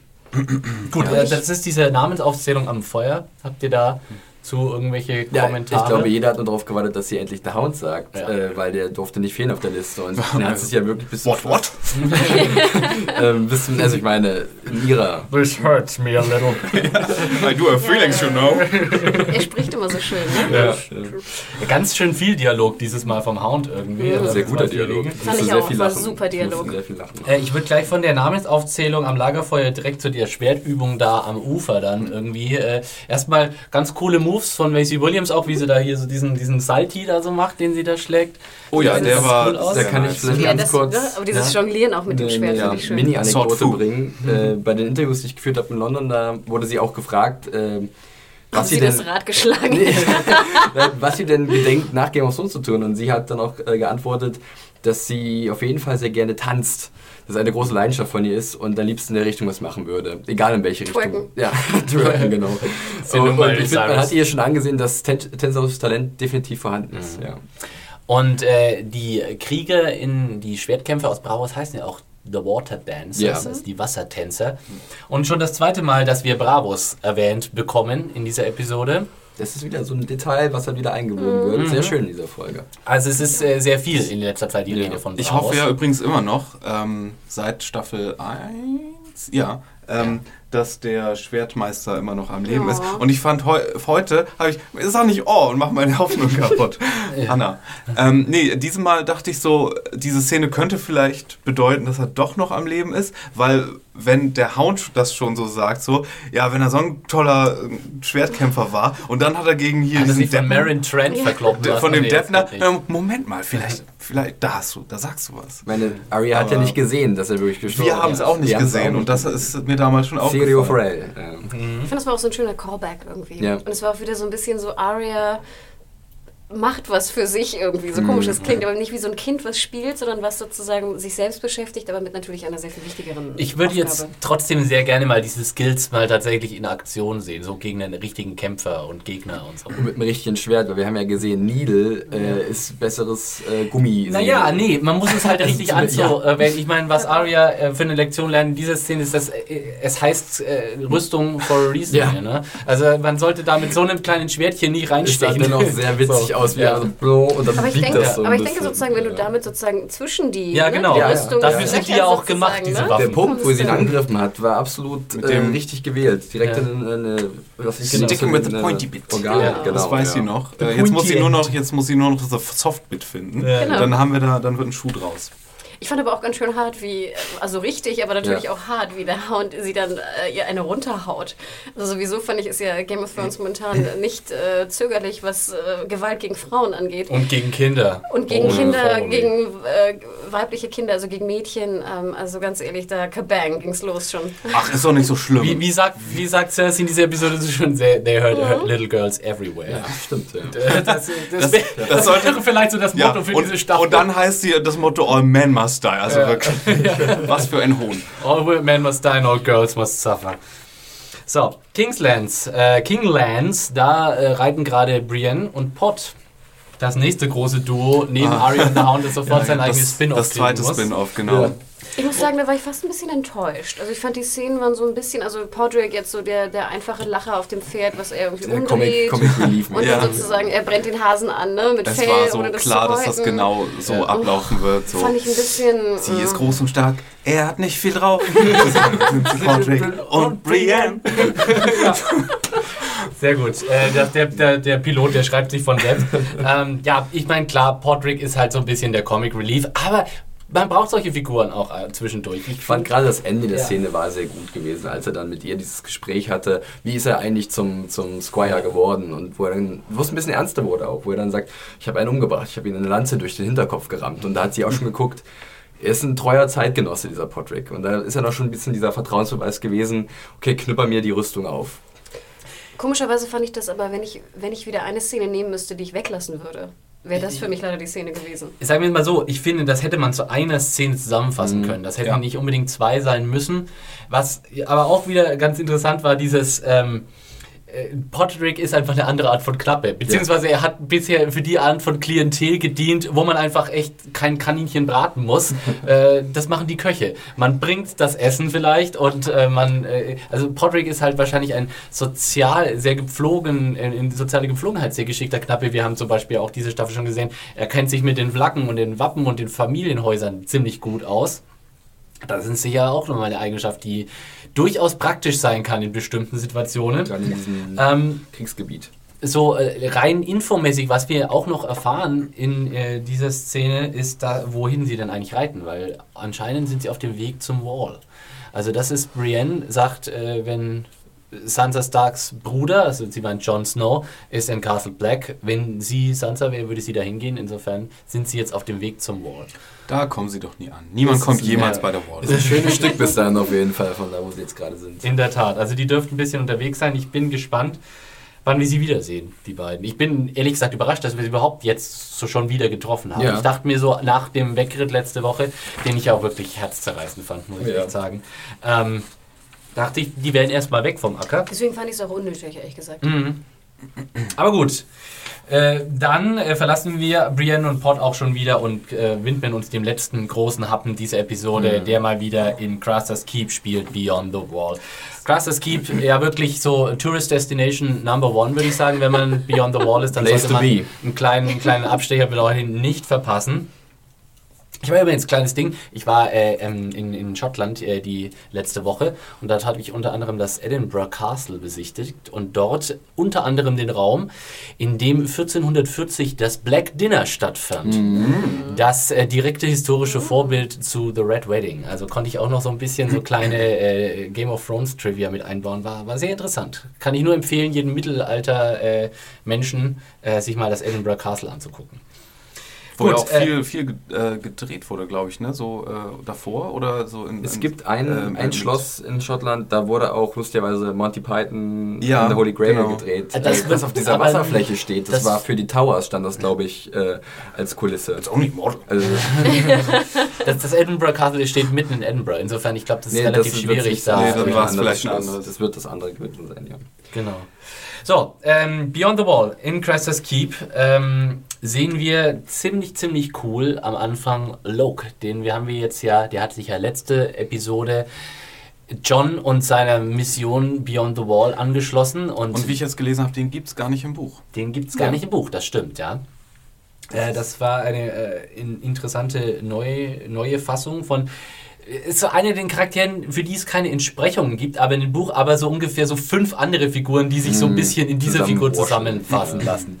Ähm, wir sehen ihn also hier, wie er so Craster's Keep äh, infiltriert, mal kurz. Und äh, ich fand es total geil gemacht, weil das ist so gedreht, so dass es einerseits, du merkst, okay, dieser Typ hat's drauf. Ja, der, der, der weiß einfach, was zu tun ist. In and out, get the job done. Also er, er ohne, ohne dass ihn irgendjemand bemerkt, aber trotzdem so, dass man irgendwie das Gefühl hat, er läuft da irgendwie nur gemächlich durch und beachtet einfach drauf, dass er nicht gesehen wird. Ähm, findet einfach mal raus, wie viele Männer da drin sind und kommt zurück und äh, berichtet das John. Nachts sind alle Raben schwarz. Genau. Genau. Tum, Und sagt auch gleich so, äh, Kinder, Kinder, das wird ein Kinderspiel. Äh, wir gehen rein und schnappen uns die, die sind besoffen, we carve them up like walnut pie. Äh, das fand ich, also Locke fand ich in diesen äh, Sequenzen ziemlich, ziemlich cool. Ja, hat man schon Ja. gemerkt, der hat was drauf. Ich bin noch ein bisschen traurig, dass Locke jetzt weg ist. Ja, ich Das war auch für mich ein bisschen überraschend. Aber. Ähm, Nicht so überraschend war der andere Typ, der irgendwie so komplett so ein Setup, Payoff innerhalb von ten of Ginelli, you mean? oh, fucking loved him. Ähm, äh, bevor wir dazu kommen Ja. und äh, dem Ende von diesen zwei äh, memorablen Charakteren, äh, haben wir noch eine Szene kurz in ähm, dem Gefangenen in, äh, in Der dem Hütte Raum, in der. Hütte, wo, wo ähm, Bran und Jojen und Mira und Hodor ge ge angekettet sind. Oder? Äh, um, und Jojen hat dort eine Vision von einem Weirwood Tree, der auf so einem, ja, der auf so einem Hügel steht. Und ich fand die Vision derbe cool. Echt? Ich weiß auch nicht, mir hat die echt gut gefallen. Ich weiß auch nicht, ich mag das mal ganz gern, wenn du sozusagen dann auch mal siehst, was er sieht. Ich finde immer, sonst spricht er immer von Visionen und ich glaube, wir haben noch nie gesehen, was er wirklich sieht. Wir haben ja diese andere Vision gesehen von Von Bran. Bran, ja. Ähm, doch, fand ich sehr, sehr schön gemacht. Ich fand diesen, diesen Baum natürlich auch wunderschön. Mich erinnert ja so ein bisschen an den Anfangsbaum von Six Feet Under in den späteren Staffeln. Aber ähm, nee, fand ich, echt, fand ich echt klasse und ich finde es auch besser. Gut, ich meine, finde den Baum ist jetzt auch nicht so viel aussagekräftig, aber ich finde es zumindest besser als Geh nach Norden. Ja. Wobei ich es ein bisschen computerific fand. Der, Ja, von, ging mir genauso. Bild. Das Aber das das Einzige, an dieser so Stelle vielleicht ist. gar nicht so verkehrt, Mhm, wenn das fand ein bisschen künstlich Mm, aussieht. das stimmt, das äh, war jetzt nicht äh, groß tragisch. Und haben Sie, ich, ich, ich habe da gar nicht, ähm, weiß ich gar nicht, wie war das? Was hat er gesagt? Er wartet auf dich oder er sucht dich oder du musst zu ihm oder? Irgendwie sowas. Irgend- Ehrlich gesagt, der genaue Wortlaut. Ja. ja. Also an, an, an. Brands Stelle hätte ich jetzt vielleicht mal ein bisschen gefragt, so ja, erzähl doch mal. Wo, wo Wo wir schon mal dabei sind. Wofür, warum haue ich jetzt hier Und von Johns Baum? Seite ab und was, was ist euer Deal? Ist ja nicht so, als ob wir was Er anderes war mit seiner hätten. Hand beschäftigt Ja. auch. Das darf man nicht vergessen. Die hat Da, anscheinend das war aber schon dann eine Vision, oder? Als Ja, die ja, Hand schon. da auf einmal in Ja. Flammen stand. Das war, war für mich ein bisschen ein Rätsel. Sonst Was hätten die anderen so vielleicht mal geschrien, oh mein Gott, deine Hand steht. Ja, schon. Aber, das habe ich nicht verstanden. Warum Ja, war da auf einmal dann die Hand in. Flammen? Das habe ich nicht Als, gecheckt. als, als, als, ähm, Feuer in der dunklen, eisigen Umgebung. Foreshadowing. Foreshadowing, ja, wie wir, als Vision bezüglich dessen, was passieren wird, weil er sagt doch dem Typen auch irgendwann, ich habe gesehen, was passiert, das ganze Ding hier steht in Flammen und du bist... Äh, Ich fand George echt ganz cool in der, in der Folge. Ja. Und Ja. das fand ich auch ganz, ganz spannend, eigentlich, ihm wirklich zu sagen, so, hey, ne, du, du wirst heute Nacht noch verbrennen. Deine Ja. Knochen werden noch verbrennen. Fand ich gut. Und wie gesagt, ich hatte natürlich auch wieder furchtbare Angst um Mira. Oh ja. Ähm, Oh, so furchtbar. Also Ja. das sind immer so Momente gewesen. Also so, ich oh. finde an dieser Stelle mal echt ein dickes, dickes Shoutout an äh, Carl Tanaf Ginelli. Äh, alias äh, Bern Gorman ist der Schauspieler. Ich finde, er hat einen absolut exzellenten Job gemacht, darin ein absolutes Scheusal so zu porträtieren in diesen zwei Episoden. Also er war ja schon vorher in der dritten Staffel als Night's Watchman zu sehen, aber ich fand, er war so ein er war so ein richtig, wie so ein Zwischengegner in so einem Videospiel irgendwie so. Ich konnte mir das so richtig vorstellen, so ihn so als, als Zwischengegner im Jon Snow Videogame oder sowas, ne? Mit seinen zwei äh, Messern da. Er Also- sah auch sehr äh, computerspielmäßig aus, wie Ja. er die dann so warf, ne? Genau. Bevor der Kampf Ich fand es sehr witzig, wie er seine Messer geschnitzt hat, wie an der nächsten Genau. Dönerbude irgendwie. Zack, zack, zack, zack, hat er da ein bisschen. Ich Also, es war ein aber bisschen, ich cool. fand's, fandst du? Ich fand das Also, ich fand es cool, es war aber derbe überzeichnet. Ja, das auf jeden das fand Fall. ich. Ja. Aber ich fand ihn auch letzte Woche schon so großartig, wie er da so an Bormans äh, Schädel da so rumgemacht hat und dann immer so, Crazy Und Dude. dieses besoffene Verhalten, ich finde, er hat eben die, die, die Besoffenheit ganz, ganz großartig gespielt. So, I kill everyone, everyone. Ich finde, er hatte diese ekelhaftige Vergewaltigungsart sehr gut gespielt, auch immer wenn er ihr so an die Wange fest Ja, und so. ja. Also so ein Typ, von dem so absolut die Brutalität steht ihm schon. Er, er hat mich erinnert an den Nazi-Schergen aus Jäger im des verlorenen Schatzes. Oh ja. Ihr könnt, könnt ihr euch Ja. erinnern an den Stimmt, Typen, stimmt. denen dann das, Mit der Brille, äh, das ne? Medaillon in die Hand gebraten wird. Mit, Das, mit dem Hut, ja. Genau. Eine Typ. Brille auf, oder? Brille auch. Der schmilzt dann. Good evening, Dr. Jones. Ja, also äh, hier kurze Hintergrundinfo zu äh, Burn Gorman. Der war, falls jemand sich dachte, wo habe ich denn den schon mal gesehen? Der war unter anderem in Pacific Rim dabei. Da war er einer von den crazy Folge. Wissenschaftlern. Cool. Interessant fand ich von ihm, dass er total viel britisches Fernsehen macht, aber eigentlich Amerikaner ist. Also er ist geboren, gebürtige äh, Los Angelianer, Er spricht aber einen sehr überzeugenden British Accent, würde ich sagen. ne? Also ich hätte ihn total als Brite jetzt verordnet, aber es ist anscheinend gebürtiger Ami. Dann kam er vielleicht durch die John Barrowman-Sache nach Torchwood, weiß ich gar nicht. Aber der ist ja Hm. auch, wohnt in L.A., ist eigentlich Schotte und packt dann immer nur, wenn er da den Schotten spielen soll, seinen Akzent von damals aus. Okay. Ja, also ihn fand ich wirklich äh, ganz, ganz großartig. Und natürlich der andere, Rest in Peace, der jetzt hier so ein bisschen äh, sein Leben lassen muss, ist Loke. Zum einen Oh. ist ja erstmal ein Stein vom Herz gefallen, dass sozusagen dann der Angriff stattfindet und Mira sozusagen nicht mehr in Gefahr Ja. ist. Obwohl, das war mir Ähm, dann schon klar. Ja, Oder? das ist nicht passiert, natürlich, aber das- dennoch ist, ich ist eine Erleichterung bei mir Ja, da gewesen. absolut. Okay, das Ding ist erstmal, und dann geht halt der Angriff los. Was ich ganz witzig fand, es wurde irgendwie gesagt, elf Leute als Gegner und ich habe das Gefühl, die haben 20 wieder geschlachtet. Also es war ein bisschen ausladend vielleicht. Es war, hat alles irgendwie ein bisschen lang gedauert, dafür, dass, da, dafür, dass es nur elf besoffene Und Typen einer waren, von ne? denen ist ja weggelaufen. Eigentlich waren es ja nur zehn. Genau. Das war echt ein ganz schön langer Showdown. Wurderlock hat sich verzählt. Ich fand auch die Kampfszene irgendwie komisch. Das hatte was, also irgendwie wirkte das auf mich gestellt leicht. Das war, das hat für mich nicht die gleiche Wucht gehabt, die viele andere ähm, Game of Thrones Schwertkämpfe so hatten. Das hatte, es wirkte auf mich recht inszeniert. ja, aber das war ja auch Ja. auf sehr eng, engem Raum. Ja, Das lag, glaube ich, daran. Ich fand nur, wenn man es weiß, dass das im Buch nicht so. Oder wie ist das im Buch?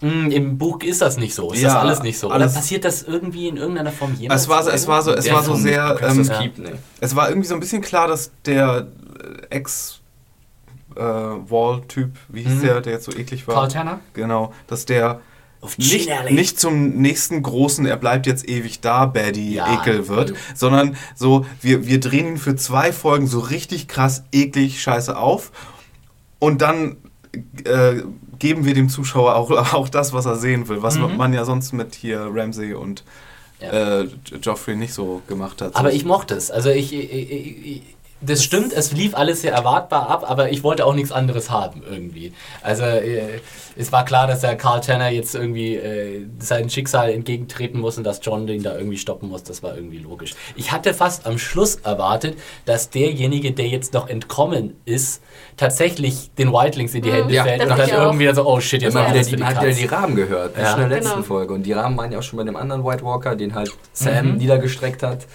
Ähm, waren die ja auch schon so präsent in der auch diese Soundkulisse. Geschichte, dass Bran dann in Hodor geht und sich loslösen kann, den umbringt, fand ich war auch sehr.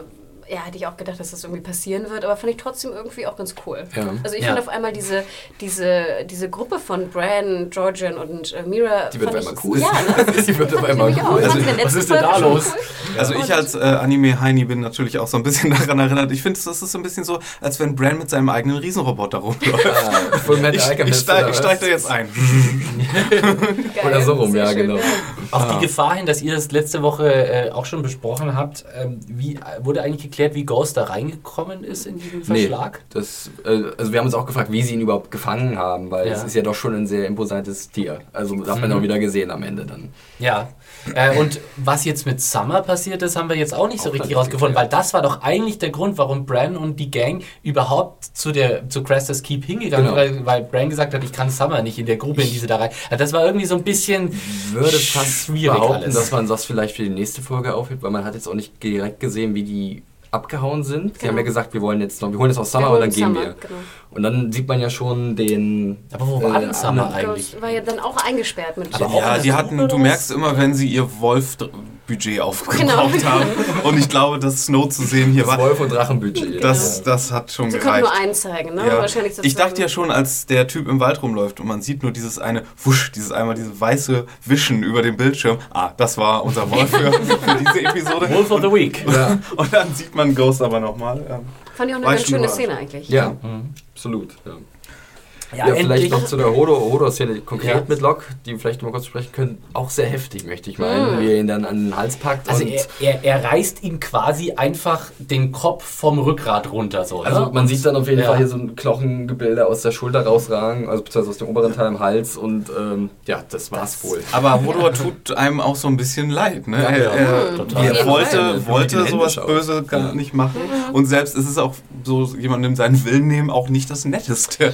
Bran. Und ich finde schon, wenn Bran sozusagen irgendwie reingeht, hörst du auch immer so, Hudo, Hudo. Na, dann wird so ganz, die Schreie werden ganz anders. Wobei, das hat man auch letzte Woche sehr schön gemerkt, wie da, wie man da leicht sozusagen die, die Spannung in der Szene steigern kann, indem man einfach Hodor in Gefahr bringt. Weil das ist so ein Ja. Ding, so, da, da geht Das- bei jedem sofort so die Alarmsirene so, Hodor nein, alone. nicht Hodor, ihr dürft doch nicht, ihr könnt doch Hodor nichts tun. Ja? Das auch, stimmt. Auch hier hat man wieder in der Folterszene so, äh, I start with this one und dann irgendwie packt, äh, zeigt irgendwie die, das Messer in Richtung Hodor und du denkst so, nein! Ja, nee, Nicht so. mal Hodor. Aber apropos Gewalt, ich meine, wir sehen dann am Ende ja noch das Ende von dem bösen Mhm. Los Angeles Fuzzy, wie Ja. er da irgendwie Cartel von, von hinten das. Schwert durchs, durch den Mund Ja. bekommt, wo ich So, auch dachte, von so, der- von- oh. Alien-Referenz oder so.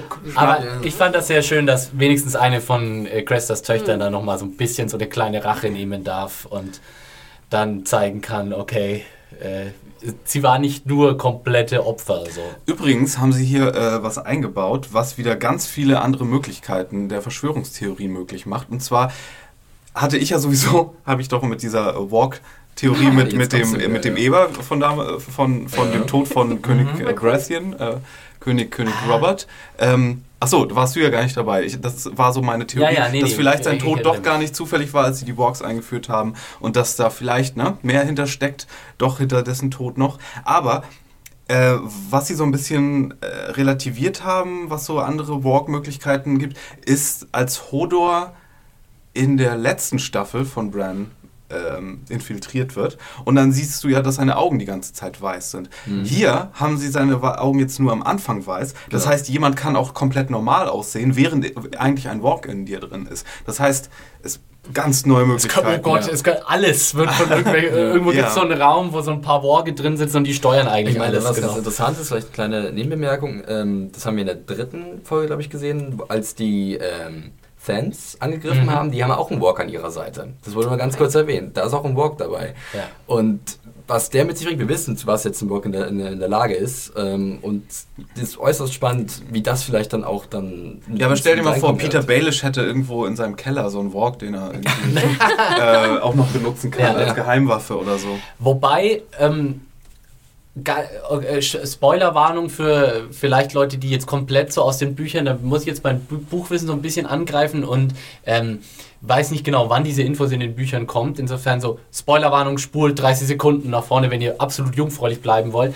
Ich meine mich zu erinnern, in den Büchern wird gesagt, dass also sozusagen Hodor übernehmen und das ist eine einzigartige Nein, das wurde man auch bei gesagt. keinem anderen nein, nein, nein, Ork- das wurde auch auch gesagt, dass es auch nur funktionierte, weil Hodors Geist nicht besonders Ja. stark ist. Ähm, Genau. das, ja.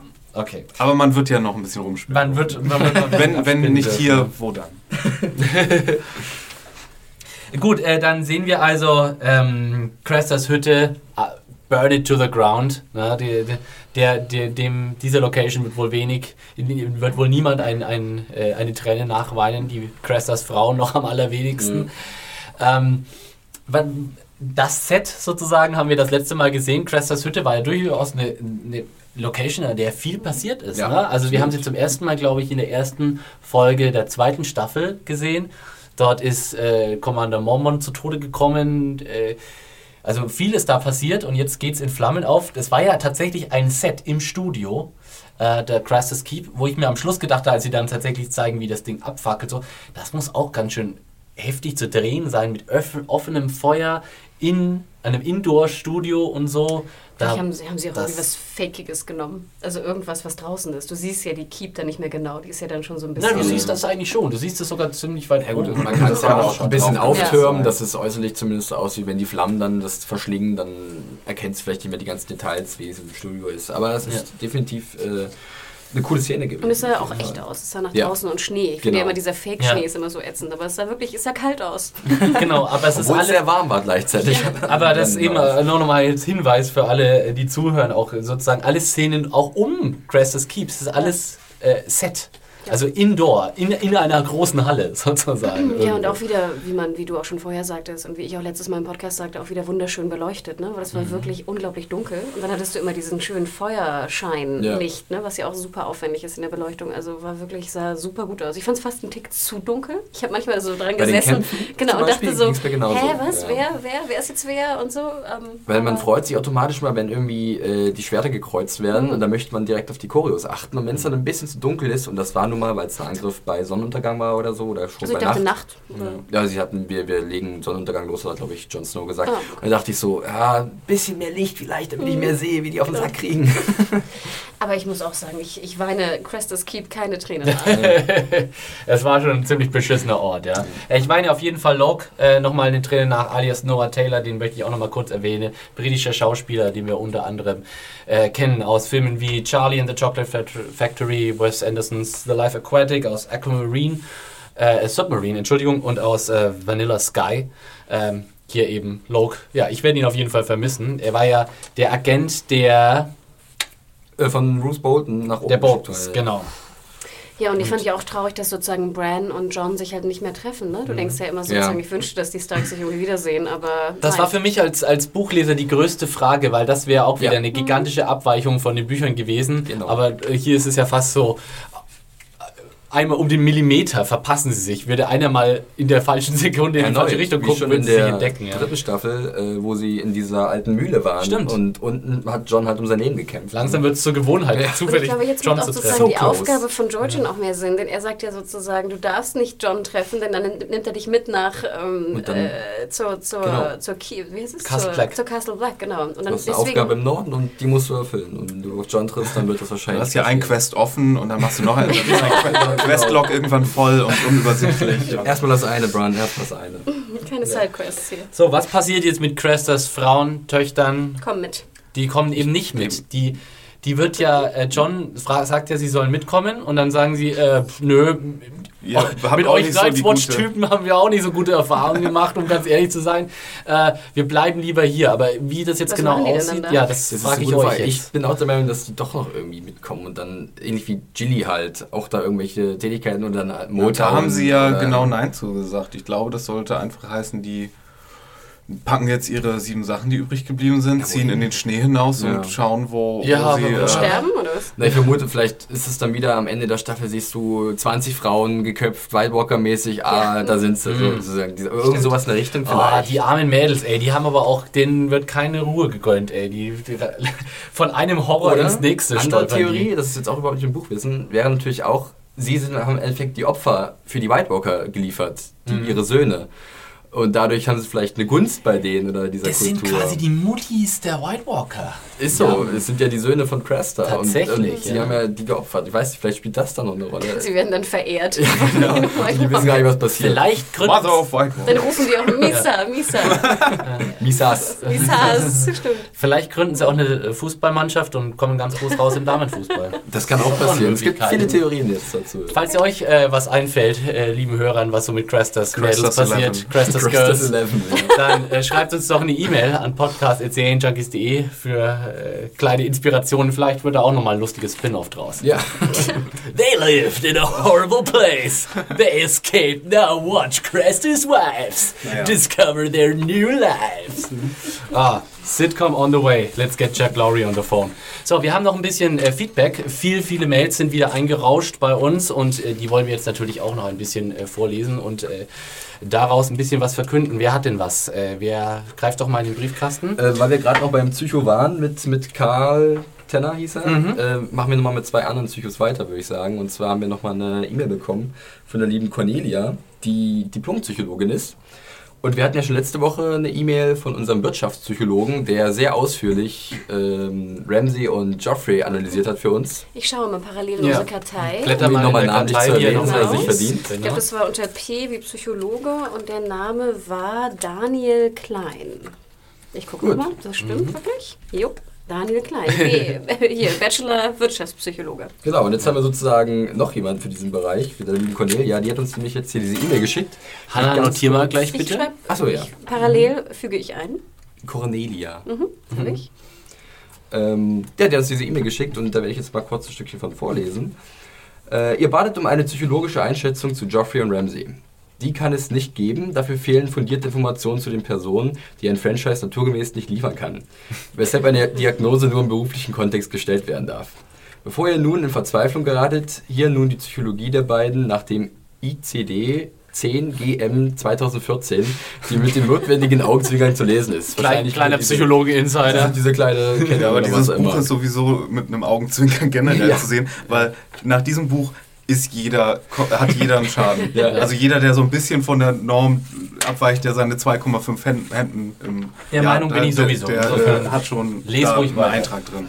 Ähm, gut, äh, zu Joffrey und Ramsey. Beide haben Persönlichkeitsstörungen. Das sind tief verwurzelte, anhaltende Verhaltensmuster, die sich in starren Reaktionen auf unterschiedliche persönliche und soziale Lebenslagen zeigen. Sie verkör verkörpern gegenüber der Mehrheit der betreffenden Bevölkerung deutliche Abweichungen im Wahrnehmen, Denken und Fühlen und in den Beziehungen zu anderen. Solche Verhaltensmuster sind meistens stabil und beziehen sich auf vielfältige Bereiche des Verhaltens und der psychologischen Funktion. Häufig gehen sie mit einem unterschiedlichen Ausmaß persönlichen Leidens und gestörter sozialer Funktionsfähigkeit einher. Persönlichkeitsstörungen treten meist in der Kindheit oder in der Adoleszenz in, Erscheinungen, in Erscheinung und bestehen während des Erwachsenen, Erwachsenenalters weiter. Jetzt haben wir hier noch. Das werden wir bei Joffrey jetzt nie erfahren. Ja, Meine Prognose wäre keine gute gewesen. Ähm, Ramsey ist da als Testobjekt wahrscheinlich noch am sinnvollsten, weil er ihn zu beobachten. Jetzt haben wir hier noch äh, sehr viel äh, detaillierte Informationen, aber die sparen wir jetzt aus Zeitgründen erstmal aus. Aber vielen Dank, Cornelia, für diese E-Mail. Äh, du bist in die Kartei aufgenommen, wenn ich das richtig gesehen habe. Ja, Oh. also. Ja, bist du. ich habe die Kartei kaputt gemacht. Nein. Ja, ein, Ähm, Die Karteiverwaltung hier schon unzureichend durchgeführt von Frau Huge. Äh, Mario, du hast noch was. Lies ja, als Beweis, vor. dass es nicht nur äh, Psychologen in unsere Kartei schaffen und das äh, Schleim immer zieht, äh, hat Hannah mir äh, eine Mail in die Hand gedrückt, äh, die anfängt mit Und nun ein Herz für Marios von einem, der äh, ich denke auch mal Mario heißen wird. Hallo Mario. Äh, bevor ihr euren Mario nach Belize oder zum Personalgespräch in Hannas Büro schickt, ich finde es immer wichtig, mindestens ein Mario bzw. Marioshi in der alten Sprache im Team zu haben. Immerhin sind sie vom alten Blut und können viele Zusammenhänge erklären, die, normale Menschen die, die normalen Menschen verborgen bleiben. PPS, es gab nicht mal ein PS. War das das PS? nee, nee, mir gab es noch ein PS. Okay, dann eben trotzdem PPS. Falls ihr noch einen Kräuter- und Tee-Experten für eure Kartei braucht, ja, brauchen wir, äh, könntet ihr mich gerne aufnehmen. Spezialität sind hochwertige japanische Grüntees. Wir reden hier von echt grünem Zeugs. Vielleicht Ähm, kriegen wir das mal bei Hannibal oder so unter. und- oder? Und als Abschied noch Vala Marionaris. Oh. Sehr Sehr schön. schön. Also tragen wir ihn unter K wie Kräuter K- ein? K- K wie, ja. M wie Mario. mach, mal, mach mal T wie Tee und äh, K wie Kräuter. Genau. Beides. Tee und Kräuter äh, kommt bestimmt irgendwann nochmal bestimmt auf. Keine Ahnung, aber ja. Ja. Also Mario ist drin. Irgendein Meister wird doch mal irgendwas über einen tollen Tee erzählen. fragen. Gibt's den wirklich? Wenn du jetzt nur Mario auf die Karte schreibst, dann hilft uns das, glaube ich, in. Philipp, das weiß ich doch. Ich muss es nachtragen. Ich habe nur leider die E-Mail-Adressen nicht mitgenommen. Verzeih. Verzeih. Stell mich bloß hier. Immer gerne. Ja, vielen Dank, äh, Fellow Mario. Genau, wir haben dann noch eine äh, E-Mail erhalten von einem Fallschirmjäger. Mhm, mhm, mhm. Die sogar, ähm, die ein bisschen direkter an den Thomas gerichtet ist, der ja heute leider äh, wegen Krankheit nicht anwesend sein kann. Ich mu- muss es aber doch mal vorlesen, denn Martin hat sich äh, hat äh, hier etwas an, anzubringen. Hallo liebes Podcast-Team, ich habe eure Sendung jetzt alle nachgehört und muss sagen, super Job, den ihr da macht. Das ist der Art von Einsatz, die wir erwarten. Äh, alle Podcast-Sendungen bitte sofort umgehend äh, hören und auswendig lernen. Super Job, den ihr da macht, aber bei der letzten Sendung hat Thomas eine Aussage zur heutigen Ausbildung von Soldaten getätigt, die ich so nicht stehen lassen kann. Zur heutigen Ausbildung gehören nicht nur Schießen lernen und der Umgang mit mehreren Waffen, sondern auch die Steigerung der körperlichen Leistungsfähigkeit, Ausbildung in den verschiedensten Offensiv- und Defensivtaktiken, das gemeinsame Vorgehen in verschiedenen Größenordnungen, Verhalten im Gefecht und vieles mehr. Äh, Martin äh, stört sich also sozusagen äh, ein bisschen daran, dass Thomas in letzter Woche meinte, als Soldat lernt man sowieso nur schießen. Ja, mal mehr so ein bisschen und, Kanonenfutter, ne? Glaub, genau, so freundlichen Fußvolk. Von, von, welchem, äh, von welcher Armee haben wir denn da gesprochen, als Thomas das meinte? Ich glaube, ging es nicht um die Drachen? Genau, ich glaube, die Dornishmen, wie sie die Drachen mhm. bekämpft haben. Mhm. Da kam dann irgendwie ja. das Thema, dass Thomas gar nicht Sehr, sehr schön finde ich auch hier, dass äh, Matt sagt, auch hätten sich die Leute im Mittelalter und auch in Westeros die Finger nach unseren Sanitätern abgeleckt. Übrigens auch die Soldaten, denn diese Jungs und Mädels können im Ernstfall aufgrund ihrer guten Ausbildung vielen Kameraden das Leben retten und das mitten im Gefecht absolut an dieser Stelle, äh, sorry, falls du dich da in irgendeiner Weise ähm, verunklippt hast, war, äh, gefühlt hast, Martin, das war nicht unsere Absicht, auch nicht die Absicht von Thomas, das können wir hier äh, an dieser Stelle von ihm ausrichten. Äh, Martin schreibt dann auch noch, trotz allem macht weiter wie bisher und für solche Missverständnisse habt ihr ja eure Kartei. Genau, Martin, für diese äh, Art von äh, Missverständnisse ist sie da, deswegen bist du auch hiermit offiziell eingetragen als, äh, als Fallschirmjäger unter F bekommen. Ja. Okay. Oder lieber unter Bundi. Militärmensch. Oder S Soldat. Hm, Militärberater. Das ist jetzt, oh, das ist ja. jetzt die. Bekommen wir jetzt eigentlich jedes Mal Mails von Leuten, wenn wir irgendeinen Berufsstand in Westeros ja. ist?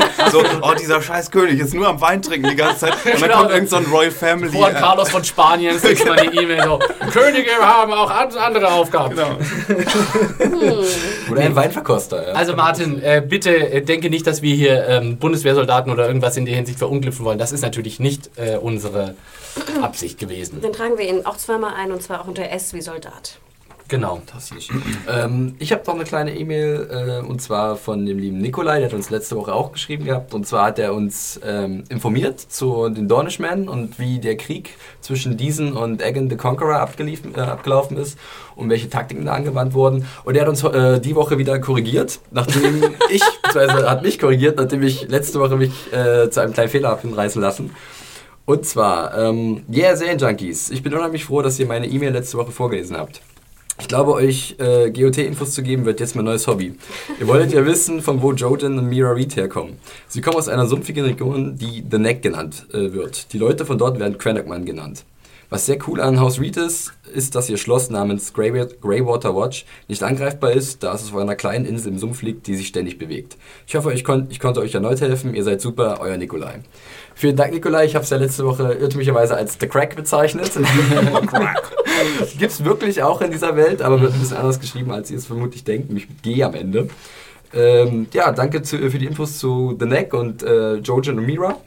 Die Cranlock Men sind so ein bisschen so der White Trash von Westeros. Ne? Die haben so einen Trailerpark als ja, Schloss quasi. Es bewegt sich aus, nur aus Holz. Also aber sehr geheimnisvolle ich Leute. Ich fand die ganz cool, ja. Die sind, genau, die sind mit ihrem so, Frogspear so und genau. so. Und die sind äh, interessant. Froschbier? Sie haben so einen Froschspeer, wirklich Frogspear. Ja. Könnt ihr mir das Ach, ich habe Bier. Für, äh, Froschbier. Froschbier. mm, lecker. Ich könnte mir auch gut den True Detective da vorstellen, so in oh, den ja, Sümpfen von stimmt, Louisiana, genau. so mit ihrem Holzschloss.